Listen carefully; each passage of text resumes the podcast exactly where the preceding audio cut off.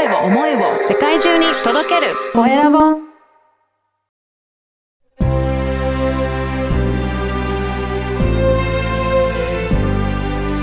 経営者の志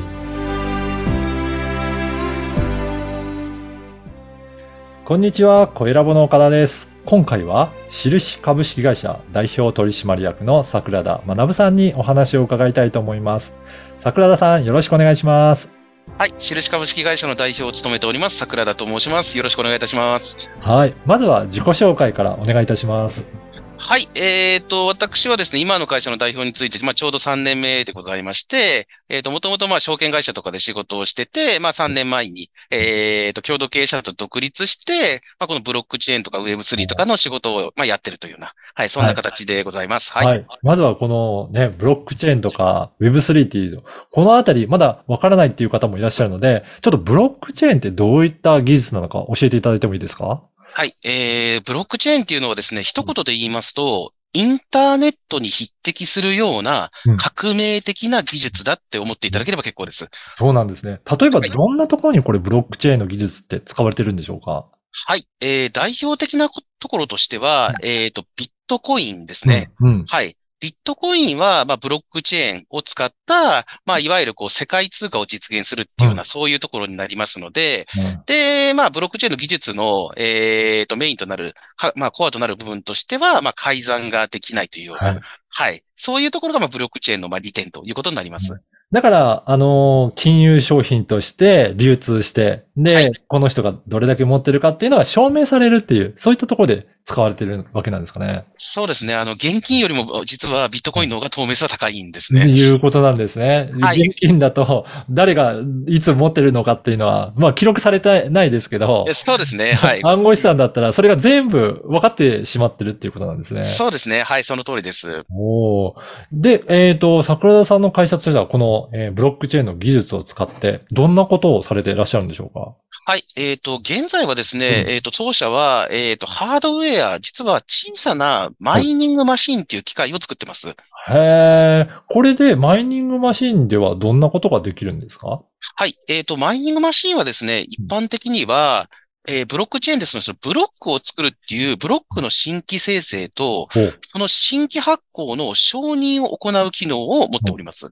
これ、ブロックチェーンって結構面白いものだなと思うんですけど、どんどんどんどん作り出していけるものなんですね。そうですね。あの、一般的な、例えばデータの管理であれば、こう、はいサーバーの中にこう、情報を、こう、まあ、はいハードディスクとかに貯めていくって形なんですけど、ブロックの場合、ブロックチェーンの場合は、そのブロックの中に情報を書き込んで、こう、こう、それをこう、事実上につないでいきますので、はいそれでブロックがチェーンになってるので、ブロックチェーンっていう形になる。はあ、そうなんですね。だからそれを生成していくと、これは資産として活用できるようになってくるっていうことなんでしょうか？そうですね。はい。あの、ビットコインはですね、2009年に誕生したんですけども、うん最初実はビットコインでですね、最初にそのビジネスが成り立ったっていうのは、ピザを買った方がアメリカでいるんですね。はい。はい。で、その時は、ピザ2枚と、確かで1万ビットコインかなんかを交換したっていうえ形なんですよ。えそうなんですが。た確かそうなんですよね。ええで、まあ今ビットコインって約400万円ですんで、はい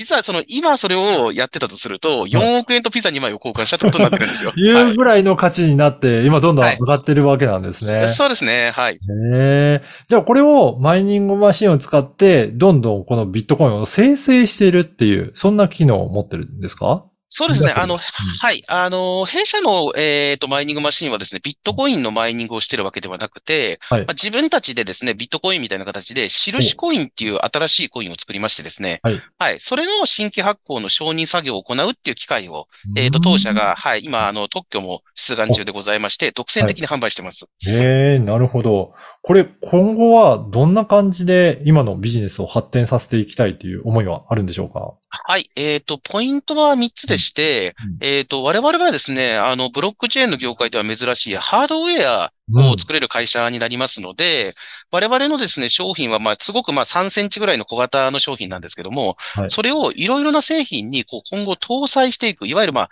稼げる家電とか。稼げるスマートフォンケースとか、はい。はい、稼げるテーブルみたいな形で、はい日日常生活にそれを溶け込ませるっていうのが我々が目指している方向性です。なるほど。あ、じゃあそのハードウェアがそういった機器とセットになっていくと、いろんな機能を付加サービスとして付けられるような、そんな機器も、えー登場していくっていうことが可能なんですね。はい、そうですね。例えば、まあ、今我々の方で研究開発を進めているのが、えー温度計、湿度計の中に、まあ、我々の Web3 メーカーっていう商品を搭載しますと。はい。で、この Web3 メーカーには、Web3 メーカーには、まあ、マイニングの機能がついてるんですけども、うんそれ以外に、例えば、お部屋の中の温度情報と湿度情報を取得して、うんはいで、その情報を提供することで別なコインを、まあ、もらえるって形にしますと。はい。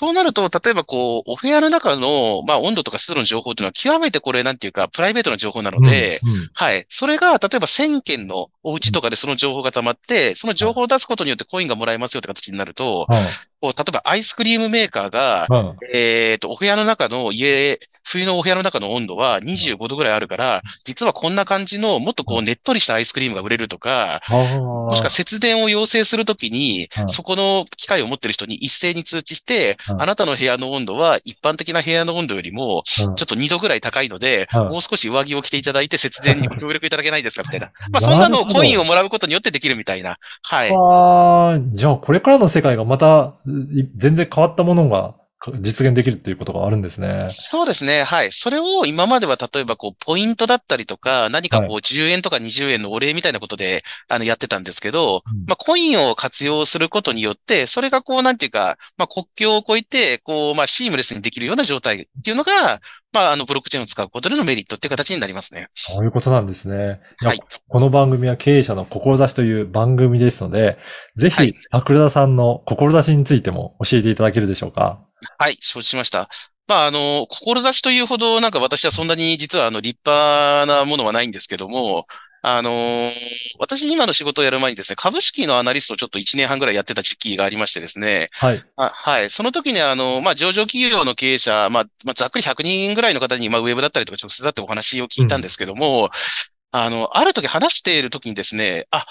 あのーこれは自分でもできるんじゃないかって私勘違いしたんですよ。へえ、はい。はい。あの、こういうこと言うと怒られるんですけど、上場企業の経営者ってみんな優秀な人ばかりじゃないんですね。うん。はい。もちろん、もちろん優秀なんですけど、はいパッと見た感じ、まあ、あの、2割ぐらいの人がすごく優秀で、はい6割ぐらいの方が、あ、さすが上場企業の会社だなっていう形で、で、残り2割ぐらいが、なんでこんな人がってケースもやっぱあったんですよええ、。そうなんですね。はい。そうなんですよ。あで、それを見たときに、あ、これはもしかしたら自分もこうやればうんいけるんじゃないかなって、その時にはい勘違いしたんですよ。は はい。で、まあ私もちょっとあのもともとあの暗号資産の取引所の中にいたんですけども、はい。そこが、はい、ちょうどあのコロナショックの時で、あのちょっと不本意な、あのうん。いわゆる、まあ辞め方をちょっとししなきゃいけなかったので、はい。まあ、それでちょっとまたこの業界に帰ってきたいっていうことで、まあこのビジネスを始めたっていう形なんですよね。へえ。